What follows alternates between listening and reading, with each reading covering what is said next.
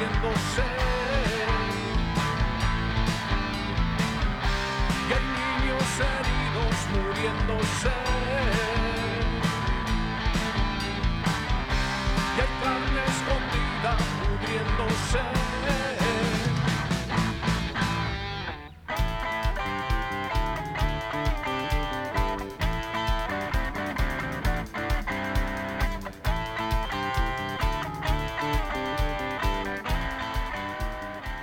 Muy bien, ha bajado el volumen nuestro querido Agus, hoy nuestro operador de radio. ¿Cómo estás, Agus? ¿Cómo te trata la vida?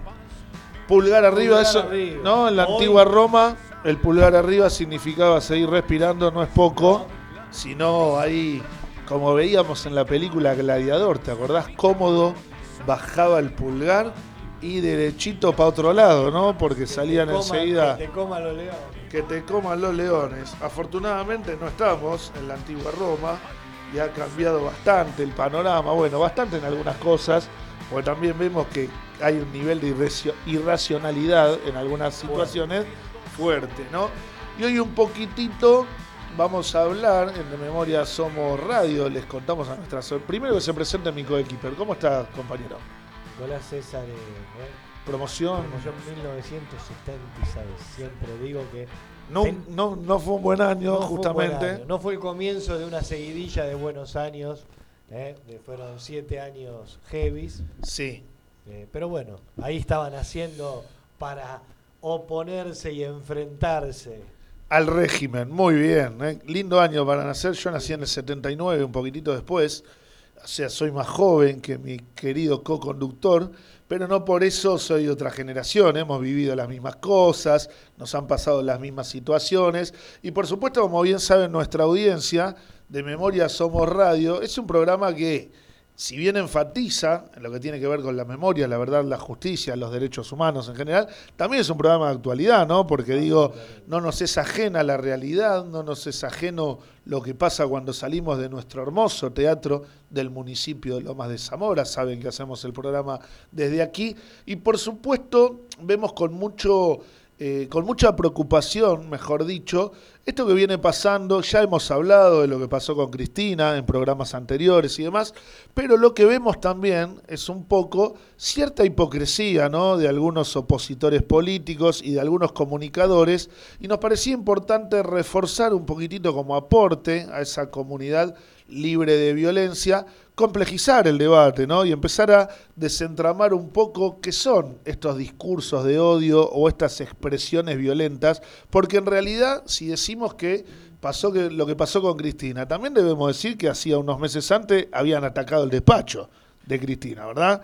Y que unos meses antes, un año y monedas un poco más, habían atentado contra ella en su casa en el sur, cuando estaba con su nietito sola con Alicia Sí, en su casa. Hay, hay una continuidad en lo que se Sí. está haciendo. No son hechos aislados seguramente, son pruebas. Y no un loquito tampoco, como No se pretende instalar, ¿no? Que pasó un loquito por algún lado. ¿Tenés algo ahí, Nico, no? Mirá, Para compartir. interesante, sí, un, un dato de la CELAG, que bueno, es el Centro Estratégico Latinoamericano de Geopolítica, eh, con un dato más que importante. Y Venga. Clarín e Infobae este año, o sea, estamos hablando que nueve meses casi completos, eh, nombraron en sus tapas, en un 87% de sus tapas a Cristina. Pará, repetímelo porque parece una joda o parece lo hayamos escrito nosotros. ¿Cuántas veces? El o el porcentaje. 87% de las tapas de todo este año, o sea, estamos hablando O de- sea, el diario sale 365 veces, ¿no? De 270 tapas estamos hablando de que... Che, y si en vez de ponerle 240 Clarín le ponemos Cristina el gran diario argentino, porque la verdad que valdría la pena, ¿no? Es, eh, es- estamos hablando casi del 90%, o sea, estamos hablando de casi el 100% prácticamente. A ver, hagamos una vaquita. 87 Vamos a comprar el el 100. diario y la verdad que le ponemos Cristina, la gran estadista argentina, y nos dejamos de joder, ¿no? Con esta persecución que como bien trae Nico, la verdad, un dato para recordarlo, para tenerlo a mano, cuando algún trasnochado te discuta sin argumentos, y decir que esto de la violencia eh, se canaliza en estos intentos de asesinato, de magnicidio en este caso, o en las agresiones reales, ¿no? Que suceden todos los días. ¿Por qué es esta violencia simbólica que es permanente, que es reiterada, que genera violencia física también? Sí, sí, bueno, recordemos los scratches que se pasan de mambo, ¿no? Donde ya agreden, y acá vamos a decirlo siempre, a cualquier funcionario o funcionaria o representante de la fuerza política que fuera, estaríamos condenándolo, ¿verdad? Totalmente. Da la casualidad que siempre son las nuestras y los nuestros, ¿verdad? Sí, sí, sí, totalmente, totalmente. A ver, lo que pasa es que se encargan, eh, siempre como decís vos, Dani, también, no, no vamos a decir de que del otro lado son todos malos y de este No, lado absolutamente. todos buenos, ¿no? Absolutamente. Porque de este lado también hay gente mala en algunos casos y hay gente que se manda macanas también, eh, que hay que tener cuidado con ese tipo de, de- de- de situaciones. Pero sí lo que estamos hablando es que no hay un odio, no se genera odio desde este lado permanente como, como fue, eh, o sea, durante los cuatro años de macrismo no se, no se hizo. No. un- No, Eh. y de hecho no se ha perseguido políticamente a nadie. Vos recordás el, el inefable, ¿no? Vamos a decirle inefable, Alejandro Fantino, que ha sufrido una transformación bastante rara, ¿no? Desde su aparición aquella primera vez cuando asistía a Roberto Leto en el show de Boca, ya hace Uh. muchos años atrás, Sí, sí. pasando de ser un periodista de programas que nos gustaban, Mar de Fondo, Club Social y Deportivo, ¿no? Con personajes como Ever Ludueña, que sé que te gusta, a convertirse en un operador político de la oposición, que pone cara de boludo, pero de boludo no tiene nada, y que también eh, muchas veces eh, lo traje a Fantino porque me parece que es uno de los que eh, cuando invita no pregunta sobre esto que vos decís de la misma manera a la oposición o al oficialismo, ¿no? Y él instaló algo muy pero muy feo que era el famoso Ministerio de la Venganza. No sé si te acordás. Sí, Decía, claro. che, si llega a ganar el kirchnerismo en 2019, no vaya a ser cosa que se arme un Ministerio de la Venganza, ¿no? Entonces digo, fíjense cómo esas sonceras de los comunicadores masivos que no lo son. calan hondo, ¿no? En la sociedad y muchas veces tenés que andar explicando que desde nuestro proyecto político no se persiguió a nadie, ¿no? La verdad que si hay un proyecto político que abona y que construye y que fortalece al sistema democrático, siempre han sido los gobiernos nacionales y populares. Con eso que, mira, acabas de decir con, con respecto a Fa- Fantino, sin ir más lejos, ¿no? Que, que- Un saludo para Alejandro Fantino. y toda la familia de Fantino. No, que estamos hablando eh, por- por- del Moro, por ejemplo, Santiago Sí, del Moro, otro. otro que entró lo mismo por e- Match cuando- Music comentando videos. como lo que dijiste vos antes, o sea, entran por el lado de lo popular, de los lugares donde tienen cierta eh, comunicación Sí, social. donde son emergentes ¿viste? del pueblo. A ver, digamos, acá no estamos poniendo en tela de juicio la honorabilidad de ninguna de estas personas, ¿no? Porque si no parece que también eh, parcializáramos. No, en realidad lo que estamos hablando es de sus actos públicos, ¿no? Claro, claro, claro. Como personas públicas, obviamente nos pasa a nosotros también, somos plausibles de que opinen sobre lo que hacemos, ¿no? Entonces digo, la verdad que a mí me pueden dar vuelta como una media, pero de cierta etapa de mi vida que me decidí a ser un militante político, hago siempre lo mismo. No me vas a encontrar de pronto en las antípodas. Y estos personajes, por decirlo de alguna manera, como bien dice Nico, nos han entrado por lo, lo común, lo popular, eh, el raigambre ¿no? de la música, el deporte, cosas que son propias de nuestra cultura. Y después han terminado siendo tipos que han operado en contra hasta de las decisiones populares que favorecen a las mayorías. Pero ahí entonces, ahí en- en- y podemos sumar gente, ¿no? O sea, no solo estos, estos dos comunicadores como, como nombramos, Fantino y Del Moro, pero está claro que le podemos sumar al señor que hemos atacado bastante acá, con justa razón, que es el señor Lanata, por ejemplo, que era un tipo que, a ver, con una espalda importante de, de Con tipo- investigaciones serias encima. los 90 era mirar día de. Después cuando estuvo en Canal 26 también seguía manteniendo eh, informes fuertes contra los medios hegemónicos, contra lo- el gran poder. Pero además vos recordarás, Nico, rodeado de periodistas de primer nivel, 7K, 7K, Tenenbaum, que sabemos que Tenenbaum está en las antípodas de nuestro proyecto, es Lotoviazda, pero no uno no deja de reconocer que son excelentes periodistas. Y la verdad que hoy se prestan a un juego macabro, ¿no? Donde la mentira vale más que la verdad, donde la fake news le gana a la realidad y donde lamentablemente, fíjate cómo rifan toda una vida de laburo, ¿no? Eh, por algunos pesos más. Porque no la rifan, las venden. La venden, Porque, claro. eh, por algunos pesos más, porque la verdad que son gente que llegó a un pináculo de popularidad donde laburo no le va a faltar, ¿o no?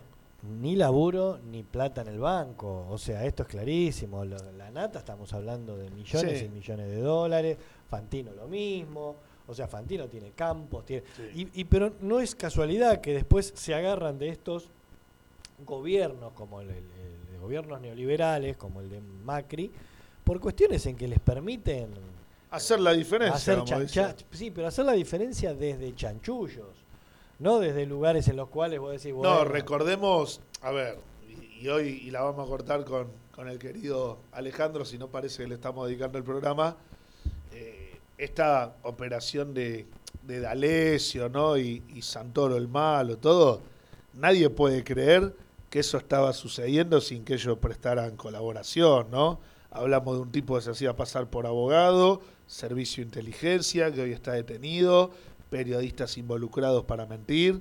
eh, ahí eh, Luis Barrio Nuevo reconociendo al aire que lo tuvo a Fariña guardado para que se anime a Es declarar. bueno. Digo, una caterva, la verdad. No, y, y yo Creo que, que, no sé, la mafia del padrino estaba Pero con menos. esto, eh, con esto que estamos diciendo, yo siempre digo, es como las películas, viste, que tienen, y esto es real, viste, de repente está Superman que tiene, eh, lo tienen 97 kriptonitas alrededor, lo tienen atado, pero el villano le cuenta cuál es el plan que va a hacer para destruir.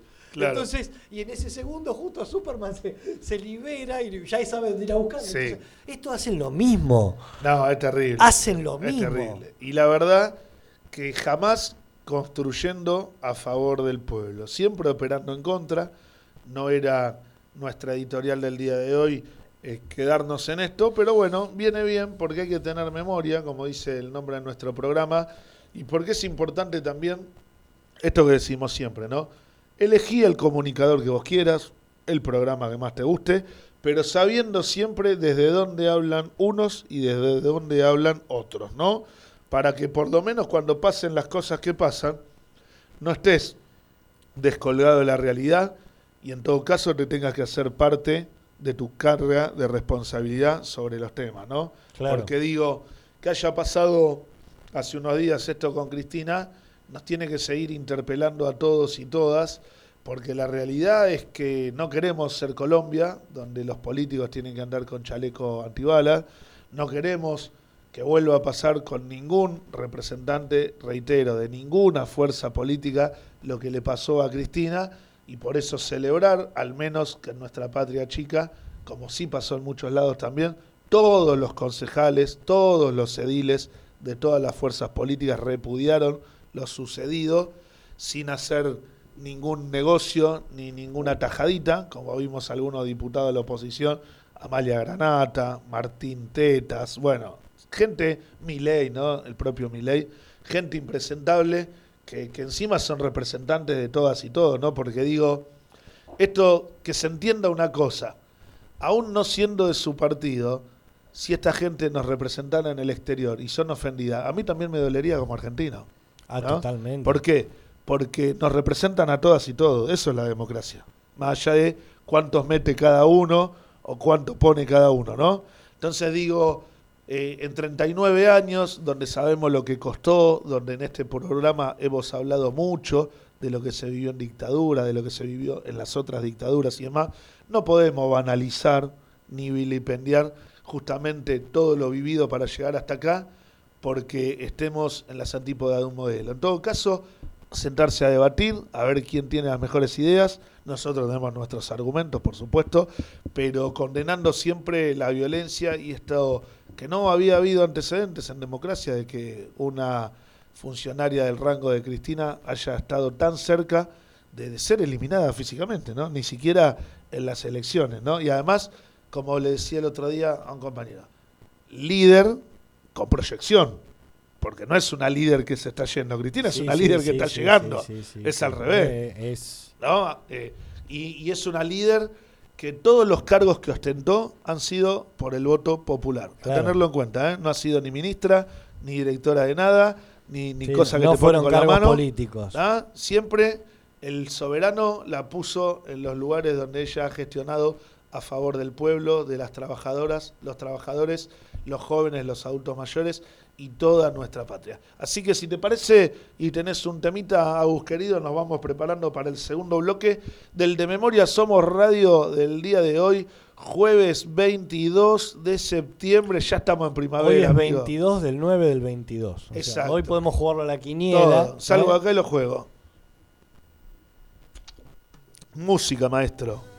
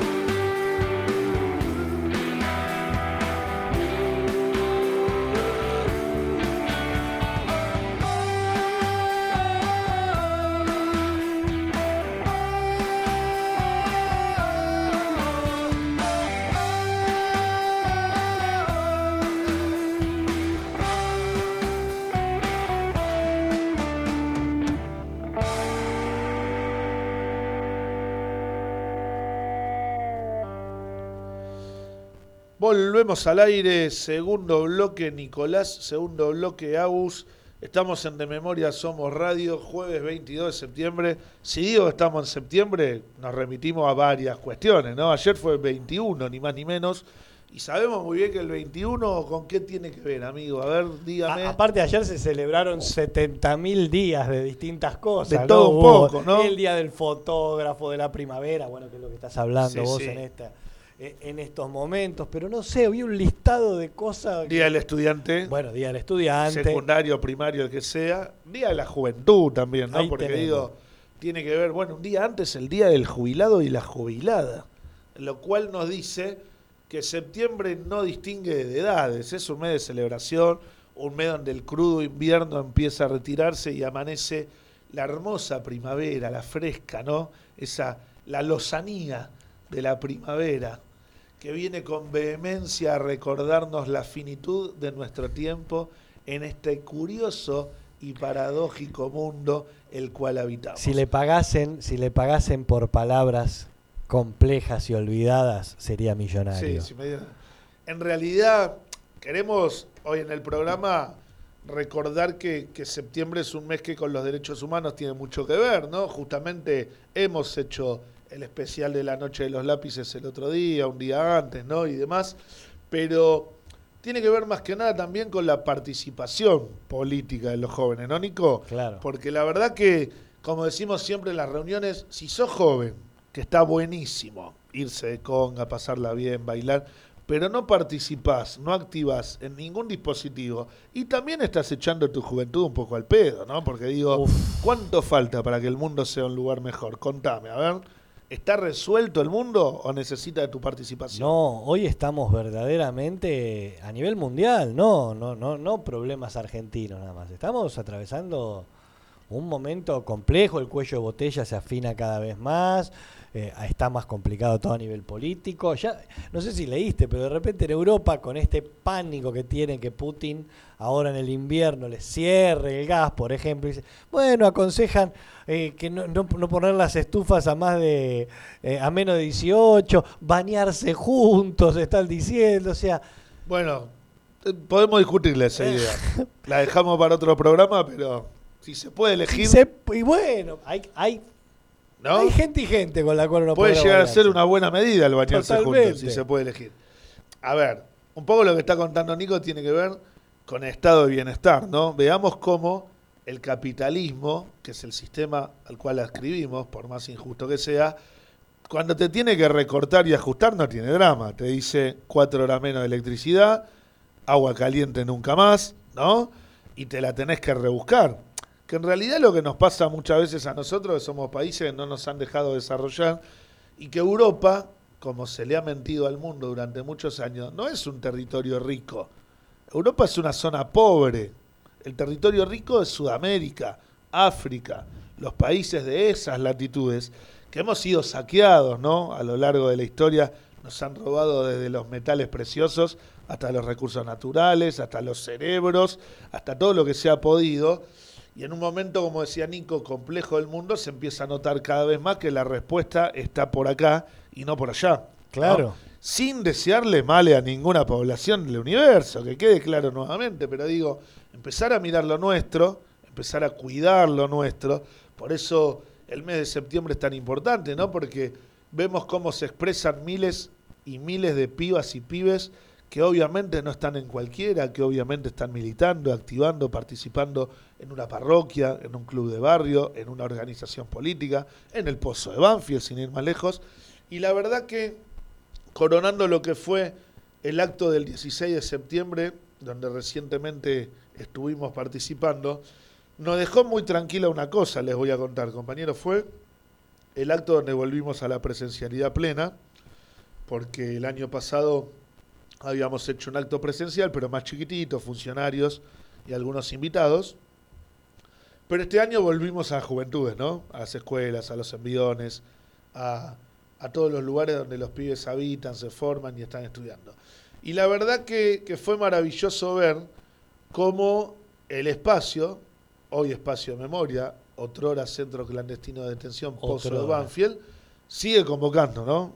Digo, el Pozo Banfield es un lugar que pasan los años y los que ya hace mucho tiempo que vamos y participamos, lo podemos decir con conocimiento de causa, donde no baja la espuma, ¿no? No es que porque ya fue la gente deja de ir y nunca más eh, pasa por ahí, ¿no? Y yo creo que tiene que ver, Nico, y ahí te pregunto, vos que también conocés muy bien el espacio, con la impronta de que no son museos, ¿no? Los espacios de memoria, de ninguna manera. No, no, no. Un no. museo es algo muy lindo, algo donde uno también va, pero la idiosincrasia y lo que pasa en los espacios de memoria no tiene nada que ver con un museo. Tiene, creo que puede llegar a tener un mi, una mini similitud, Más que nada en el cuanto a, proteger lo que está dentro de esas cuatro, eh, de, de ese territorio, esas cuatro paredes y demás.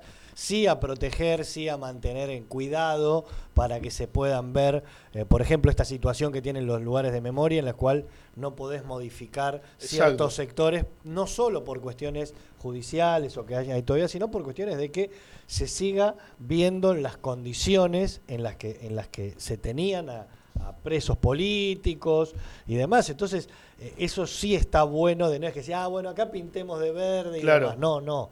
Está bueno que se siga viendo, que se potencie, que sí se, se, se mantenga en cuidado y, y se, o sea, haya un mantenimiento del lugar. Pero no debe ser un museo, todo lo contrario, tiene que ser. Y si querés llamarlo, pondríamos, le podríamos poner como unos amigos que tienen, utilizan esta palabra con otras actividades, que sea un museo vivo Claro. que sea un museo vivo. Entonces ahí ya hay experiencias permanentes, hay, hay charlas, hay debates, hay gente que ha pasado eh, y que cuenta sus experiencias y todo eso eh, es esto, ¿no? Es esto que decimos del museo vivo. Vuelve a... a- Cómo a la tener- vida va volviendo, ¿no? A ese lugar. porque es fundamental. Yo me acuerdo una vez que pasábamos, estábamos con nuestro amigo Popo, que le mandamos un gran saludo, que siempre nos da una mano con el sonido, iluminación. Compañera Sopopo, un saludo un para ti. grande.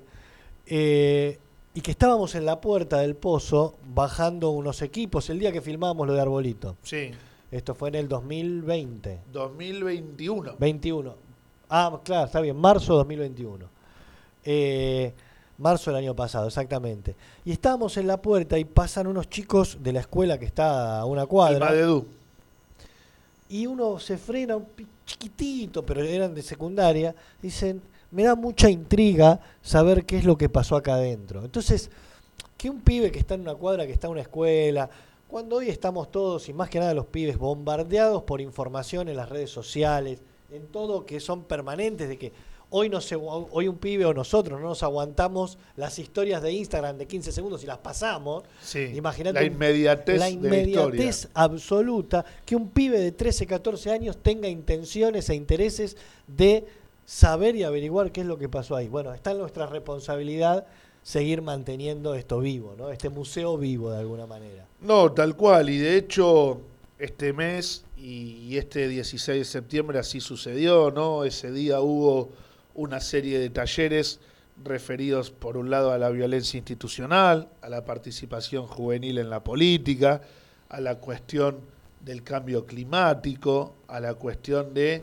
los lugares que trabajan la memoria, la verdad y la justicia como uno de sus ejes transversales, ¿no? Ahí tuvimos la presencia de muchísimos compañeros y compañeras, amigos y amigas, como por ejemplo el Observatorio por la Enseñanza de la Historia y los Derechos Humanos de Villa Urbana, el Instituto de la Memoria del Pueblo, la Mesa de Trabajo del Exposo de Banfield, Hijos Lomas de Zamora. Sí, claro. Digo, todos organizaciones y organismos de derechos humanos que hacen de la memoria su quehacer habitual y que ese día estuvieron ahí charlando, cambiando información con los pibes y pibas que asistieron al acto. Hubo una perfo de la compañera Rocío Quintana con el nuevo elenco de La Noche de los Lápices, que estuvo muy buena.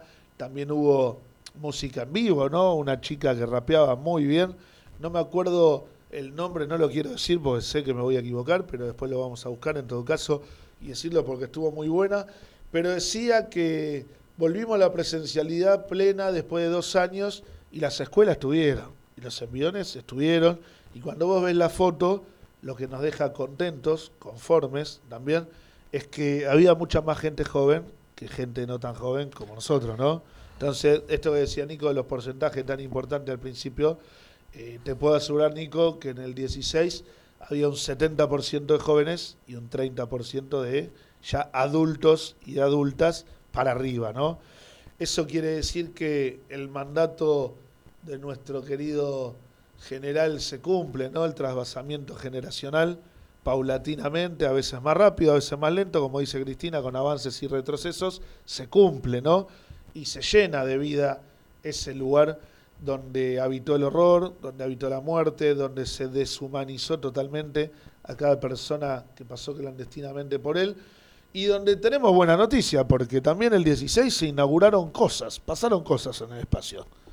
Como por ejemplo la posibilidad de recuperar algunas aulas muy bien arregladas por un gran trabajo de la Subsecretaría de Derechos Humanos de la provincia de Buenos Aires, que en tiempo récord hizo un laburo bárbaro en tres aulas para que estén mucho más cómodas las personas y, los vecinos y vecinas que están cursando el fines en el pozo, aulas individuales, donde no van a tener que, que transitar por ahí por lugares comunes, donde hay otras cosas en el pozo y que a veces se pierde la atención, ¿no? Cuando el maestro te está dando la clase. Pero también se inauguró con mucho sentimiento, Nico y Agus, un espacio grande, el Zoom del Pozo, el aula magna, podemos ponerle algún nombre, después veremos si queda, que, que fue el patio interno techado y se la bautizó con un nombre, un nombre muy significativo para Mesa del Pozo. El aula grande eh, se bautizó con el nombre de Delia Giovanola. La Recientemente desaparecida. Recientemente- No, desaparecida no, fallecida. Físicamente, sí. Que hace poquito nomás, casi tres meses, nos abandonó físicamente.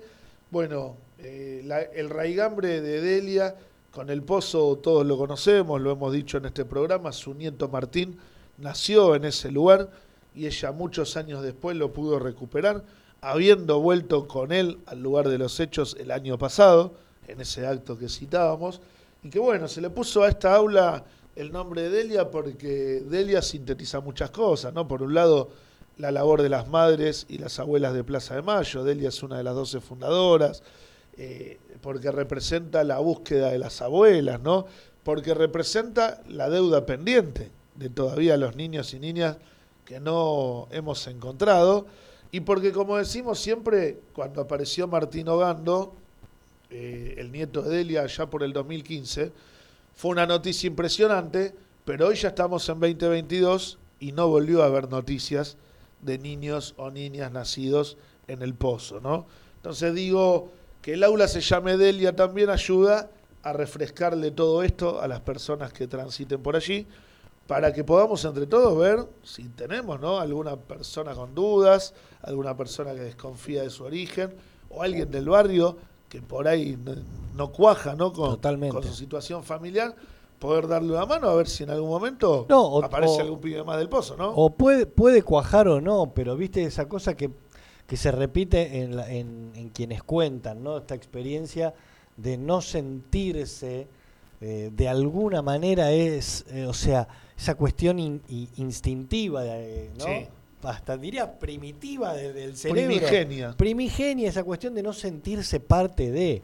Por más que muchas han estado, han, eh, muchas personas, o sea, mu- eh, muchos chicos y chicas que han recuperado su identidad, quizás hasta estaban en ese momento, hasta mejor, eh, por ejemplo, económicamente, quizás. Sí, y, y algo, hay un paradigma, ¿no, chicos? Que también eh, hemos retocado varias veces en este programa, que es el paso del tiempo. El paso del tiempo no juega a favor muchas veces de la memoria, la verdad y la justicia. Y no juega a favor por varias razones. Primero, porque muchas veces le garantiza impunidad Claro. a los represores, porque muchas veces se lleva a las abuelas y a las madres sin haber podido recuperar los restos de sus hijos o sus nietos, y porque muchas veces también le juegan contra a aquellos, como decía Nico, que tengan sentimientos encontrados, pues ya son personas muy grandes, ¿no? Claro. Y pueden llegar a pensar, che, yo ya tengo cuarenta y pico de años, una vida hecha, ¿para qué me voy a meter? Por más que tengo dudas, ¿no? Bueno, a todos ellos les decimos que más allá de que las decisiones son personales y difíciles, hay una familia que los está esperando. Pero aparte con e- para se me ocurrió una cosa con esto que comentás ahora y hasta tiene eh, es bastante una analogía bastante clara. Mi abuela tiene 96 años, italiana, venida hace 70 y- Un pane. Upane, hace 73 años, o sea que pasó más tiempo en Argentina que en Italia. O sea, estamos hablando de que hace que, que se vino a los 23 años de Italia, escapando de, de la guerra, de la hambruna, de la pobreza y de toda una cantidad de cosas que hoy es el día de que esto que le, quizás le podemos reclamar a, eh, a personas que hayan vivido eh, cosas espantosas dentro del- de la dictadura, ¿no? eh, de hablar, de decir, no, pero tendrías que hablar. Entonces yo hago una analogía con respecto a cosas de mi abuela que mi abuela no quiere contar Claro. de esos veintitantos, veintitrés años Que vivió que vivió y que no, que, que mi vieja, ni mi viejo, ni saben cosas, o sea que no las saben y cosas que saben que ella dice se las va a guardar pa- a- pa- hasta que sea hasta la tumba. Entonces, imagínense lo que pueda pasar con familias enteras que no quieren decir nada, que No, tienen ese silencio terrible. atragantado. De hecho, pasa mucho, Nico, que hay personas que han estado detenidas algunos días solamente en estos lugares del horror y que como han sobrevivido, el cargo de conciencia que les queda es, bueno, yo sobreviví, no tengo nada que decir, y no se dan cuenta muchas veces, más allá de esto que decimos, ¿no? del respeto por la decisión personal, que es muy importante lo que tienen para decir, ¿no? Pero, Porque puede llegar a desentramar eh, historias completas de vida y eh, seguir armando este rompecabezas que no se termina nunca, ¿no? Porque digo, la herida que dejó la dictadura, el dolor que provocó y las secuelas y continuidades están hoy a la orden del día, ¿no? Digo, esto de los discursos de odio o del negacionismo se remonta prácticamente a lo que pasó en los 70, ¿no? Cuando se decía algo habrán hecho o no existen esos lugares que ustedes dicen, los campos de concentración, ¿no? Digo, a ella eh, esa soncera, ¿no? De no, esto no pasó. Bueno, fue en un lugar, dos. Ahora Digo, que decís esto, yo mm, eh, habría que, o quizás lo sabes lo que te, lo que voy a Sí. preguntar, ¿no? Si, si lo sabes me encantaría y si no tendríamos que averiguarlo. Está claro que un mundial, por ejemplo, cuando fue aquí el mundial 78, Sí. un mundial no se organiza dos años antes. No, por supuesto. O Hubo sea- una comisión organizadora además. Y vos sabés, te digo más. Eh, hasta estuvo Perón involucrado en la organización. Claro, porque la organización debe haber sido, o sea, lo deben haber dicho por lo menos un no un mundial en el 74, antes quizás. De hecho, el logo del mundial es un Perón joven. Maradona no era Maradona. sí, sí, sí, en el sí, sí, 78. claro. Y es un, hay un Peroncito joven. Sí, sí, sí, porque el tema es, es saber eso también de cómo se apropió, vamos a usar esa palabra espantosa, eh, cómo se apropió eh, el- los capos, o sea, lo- las cabezas de... del fútbol. Claro, y, y- Qué, qué loco, ¿no? Porque años después también nos secuestraron los goles, ¿te acordás? Se apropiaron, como decía algún periodista deportivo. no, no solo se apropiaron de los goles, sino en el hecho de que en este caso es aprovechar lo que, lo que se decían, estaban... eh, ¿Cuántas cuadras son de la ESMA al Monumental? Muy pocas. Sí, son 12 cuadras. Bueno, entonces Pero- era esto, era acallar los gritos de dolor con gritos de goles. O sea, eh, si te lo pones a pensar, Ah, terrible, es tremendo. es terrible. Digo, Es tremendo. y esto que vos decís, ¿no? Apropiarse de un deporte que si bien no es originario de Argentina, sino de la potencia imperialista que hace rato perdió su reina, eh, es, se inscribe en nuestro ADN, ¿no? El fútbol, es parte de nuestro folclore, de nuestra cultura.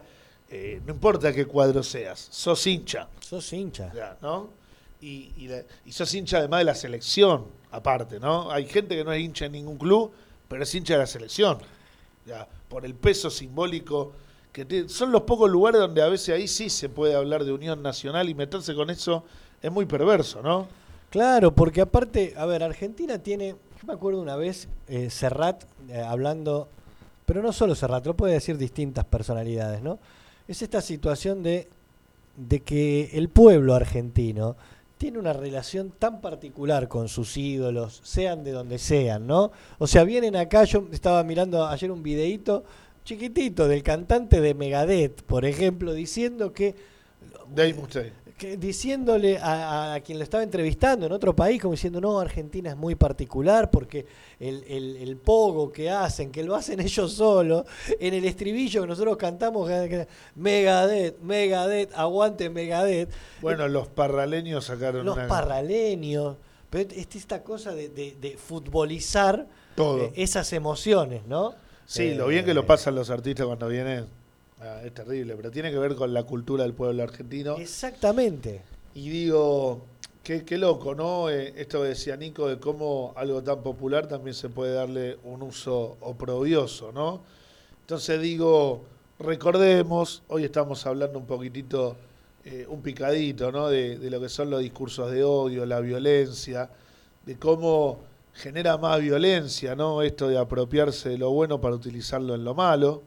Ahí también pasó un día nos vamos a sacar el gusto, vamos a entrevistarlo al Pato Filiol para que cuente su historia, pero digo, eh, estos jugadores que parecía estaban festejando y demás también fueron apretados por la dictadura Pero totalmente. para que salieran campeones, ¿no?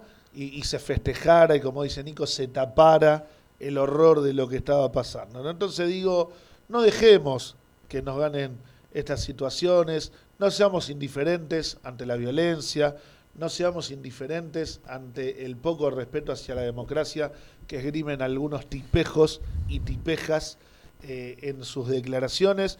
Y por supuesto, cerrando este segundo bloque, pidiendo musiquita, preparándonos para el cierre del día de hoy, eh, no dejemos que se lleven puesta la democracia, ¿verdad? Eh, costó muchísimo, lo dijimos durante el programa, lo vamos a decir las veces sean necesarias.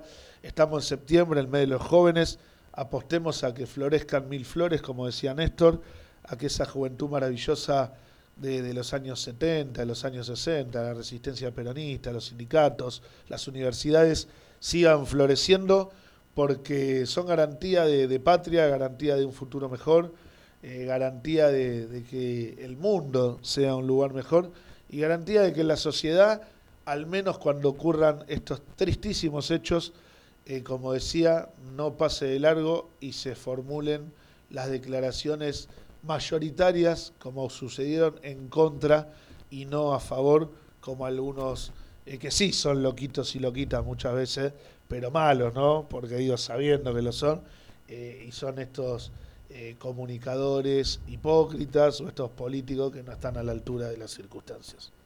Eh, no, no están a la altura de las circunstancias de- de- de- de- del pueblo, ¿no? O sea, están a la altura de sus circunstancias y de, eh, lo hipócritas, esto que decís, del nivel de, de por generarse guita y, y fortunas de alguna manera, porque esto no sale barato. No, no. O sea, claro. mantener una ideología de esa manera y, se- y seguir sembrando odio, sabés que lo estás haciendo, porque son personas inteligentes en la gran mayoría Todas de los han ido a la universidad, O sea, todas han tenido la posibilidad de formarse. Saben lo que están diciendo, o sea, no están, no son personas comunes y corrientes que repiten un discurso de odio eh, solamente, ¿no? Eh, No, absolutamente. Así que bueno, un saludito a todos esos hipócritas que andan por ahí dando vueltas. Y te pedimos musiquita, Agus, querido. Historias inconclusas, ella sabía cómo sacarlo a flote.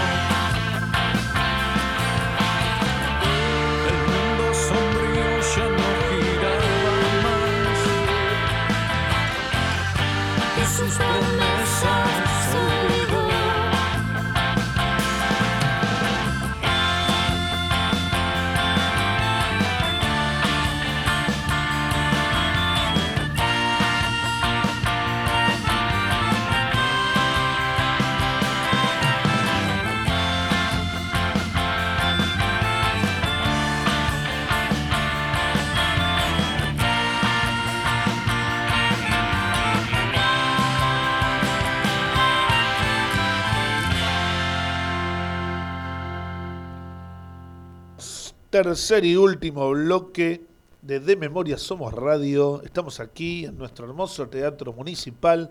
En Lomas, Nico, en Lomas Agus, es en equipo, como corresponde, siempre en equipo.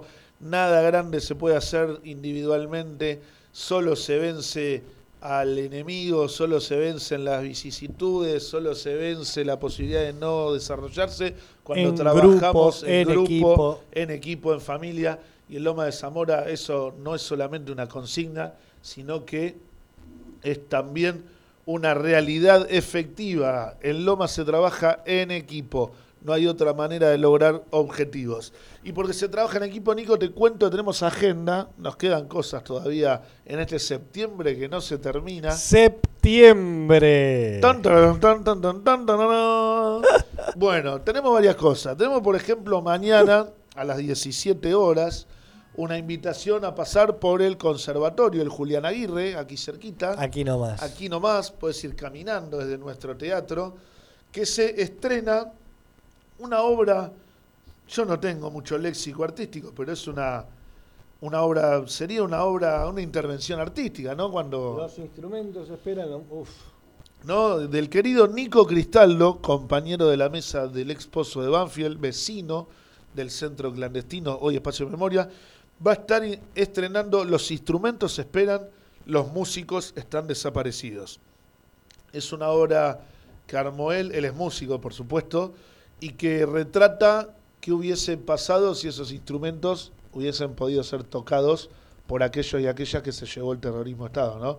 ¿Qué cultura nos falta por ese, ese vacío, ¿no? Que provoca la ausencia de los que se llevaron. Así que mañana a las 17 horas hasta las 19 y 30 pueden pasar por el Conservatorio Julián Aguirre. Obviamente se va a presentar en varios lados. ¿Por qué no traerla al Teatro Municipal en algún momento? Pero mañana pueden ir a estreno. Así que lo van a encontrar a Nico ahí. 17 horas, Nico querido. Vamos a pasar a hacerte el aguante como corresponde. Y aparte, tenemos el sábado una hermosa actividad que se ha suspendido la otra vez por lluvia, pero que tiene que ver también ¿no? con el trabajo en equipo de las organizaciones de derechos humanos de Lomas, con el Ejecutivo, con el Legislativo. Y vamos a estar recordando a una compañera de Lomas Oeste, María Cristina Bienposto, aquí en la plazoleta que queda casi al fondo, Pereira, Lucena y Williams, a una cuadrita de Camino Negro, en una plazoletita muy linda, chiquitita, que es a una cuadra de donde vivía, un lugar de donde se la llevaron, compañera solidaria que se hacía cargo de su familia, muy inteligente, muy comprometida con la realidad social de su barrio y que lamentablemente estaba pactado para hace unos días durante este mes, pero la lluvia nos obligó a que tengamos que reprogramar y pensarlo para este sábado 24. Esto va a ser a las 10 de la mañana, repito, Pereira, Lucena y Williams. Va a haber radio abierta, se va a construir una baldosa en su homenaje eh, a cargo de los compañeros de barrios por Memoria y Justicia de Zamora. Va a haber una edición especial del programa municipal Sembrando Memoria. Vamos a presentar- Sembrando memoria. muy bien, desde la Clásico. Secretaría de Ambiente y Desarrollo Sostenible vamos a estar acompañando, haciendo nuestro aporte con una edición especial de nuestro programa eh, municipal Sembrando Memoria. Por supuesto va a haber eh, algún gazebo con material de derechos humanos, ¿no? Que recuerde, algún guitarrero que haga alguna canción y, y que recite algo en homenaje a María Cristina. Y también es muy bueno por, por esto que decíamos en la tanda del trabajo en equipo, ¿no? Es una actividad piloto donde siempre hemos trabajado en conjunto las organizaciones y, las áreas de- del Ejecutivo y el Legislativo, pero que por primera vez queríamos salir a la cancha, fíjense qué bien que viene el grado de organización en Loma de Zamora, todos juntos con la misma actividad, entonces todos estamos poniendo algo para la misma jornada, ¿no? Es una jornada de derechos humanos donde todo esto que, acabo de decir va a suceder, pero donde vamos en unidad, ¿no? Va a estar Hijos Loma de Zamora, la Mesa del Pozo, el Observatorio,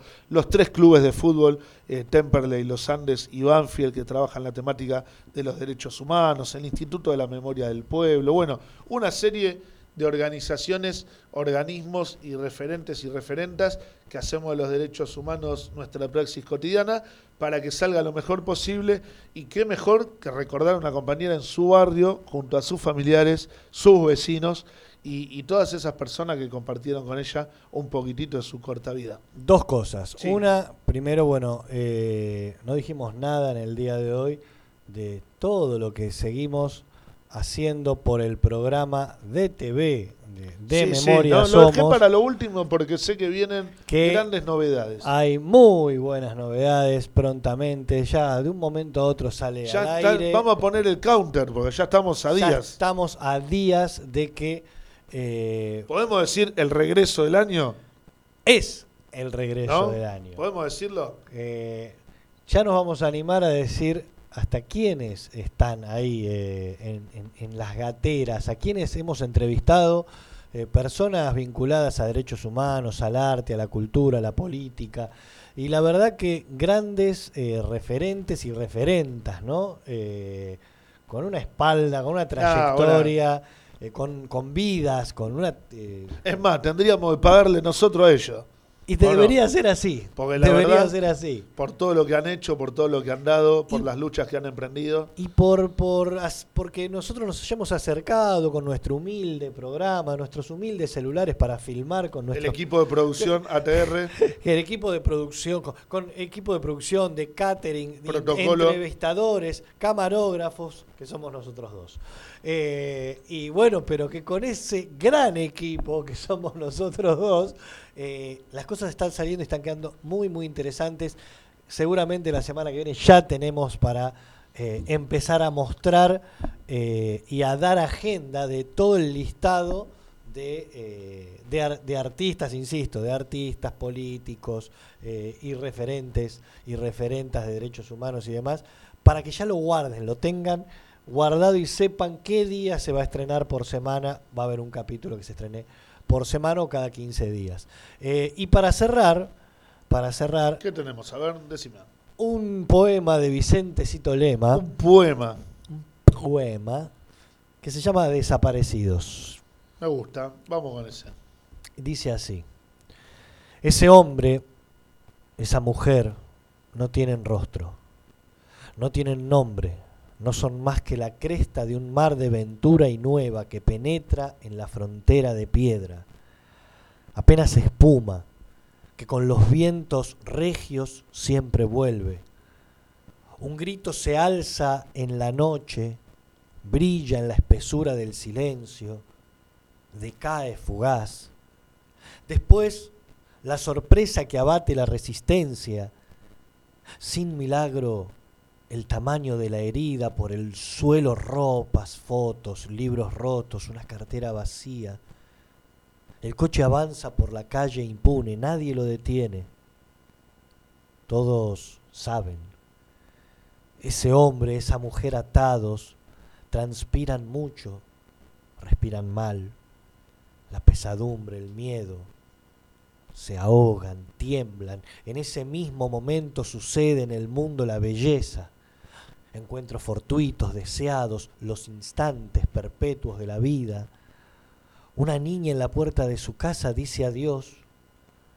La gota de lluvia choca contra sus labios. Hay un estallido de luciérnagas salvajes, hay un desierto de esmeraldas fundidas y de pronto la gran estrella polar, la cruz del sur, al oeste la Vía Láctea, toneladas de arena incandescente, el pequeño universo que un rayo de luz recorre en 300.000 años, todo el cielo, todo el cielo es una sinfonía de promesas, pero ese hombre, esa mujer no tienen rostro, ni ojos ni oídos para las glorias.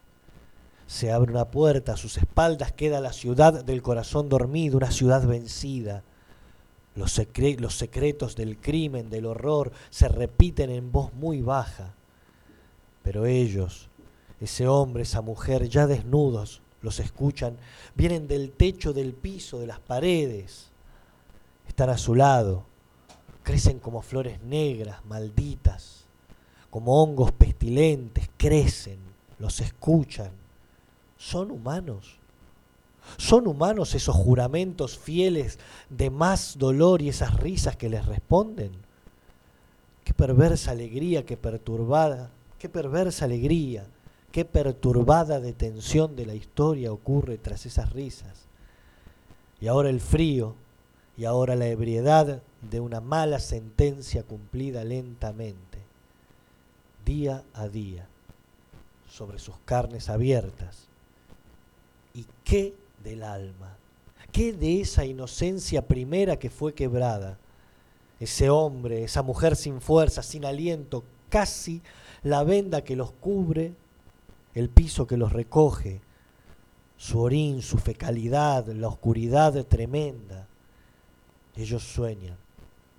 Ese hombre, esa mujer, cualquiera de nosotros, ni vivos ni muertos, ni cielo ni tierra, ni siquiera oasis, apenas la precariedad del recuerdo. Una gaviota levanta el vuelo en el alba brumosa, el aire se agita pero vuelve a ser eterno. Ese hombre, esa mujer, esperan. Maravilloso, como siempre. Bueno, ¿qué podemos decir de Cito Lema? Que no digamos, vamos a tener novedades sobre Cito Lema, me parece, ¿no? Por Cucaracha vamos a profundizar en la obra del compañero. Así que esto fue de memoria Somos Radio el día de fecha. Gracias, compañero Nico Césare. Faltaba más. Gracias, compañero Agus, en la operación. Nos estamos viendo, escuchando y, por qué no, intercambiando el próximo jueves a misma hora por el mismo lugar. Gracias, Cultura Lomas. Gracias, municipio de Lomas de Zamora. Y gracias a la mesa de trabajo del exposo de Banfield. Se vemos. Chau. Música. Bien ATR.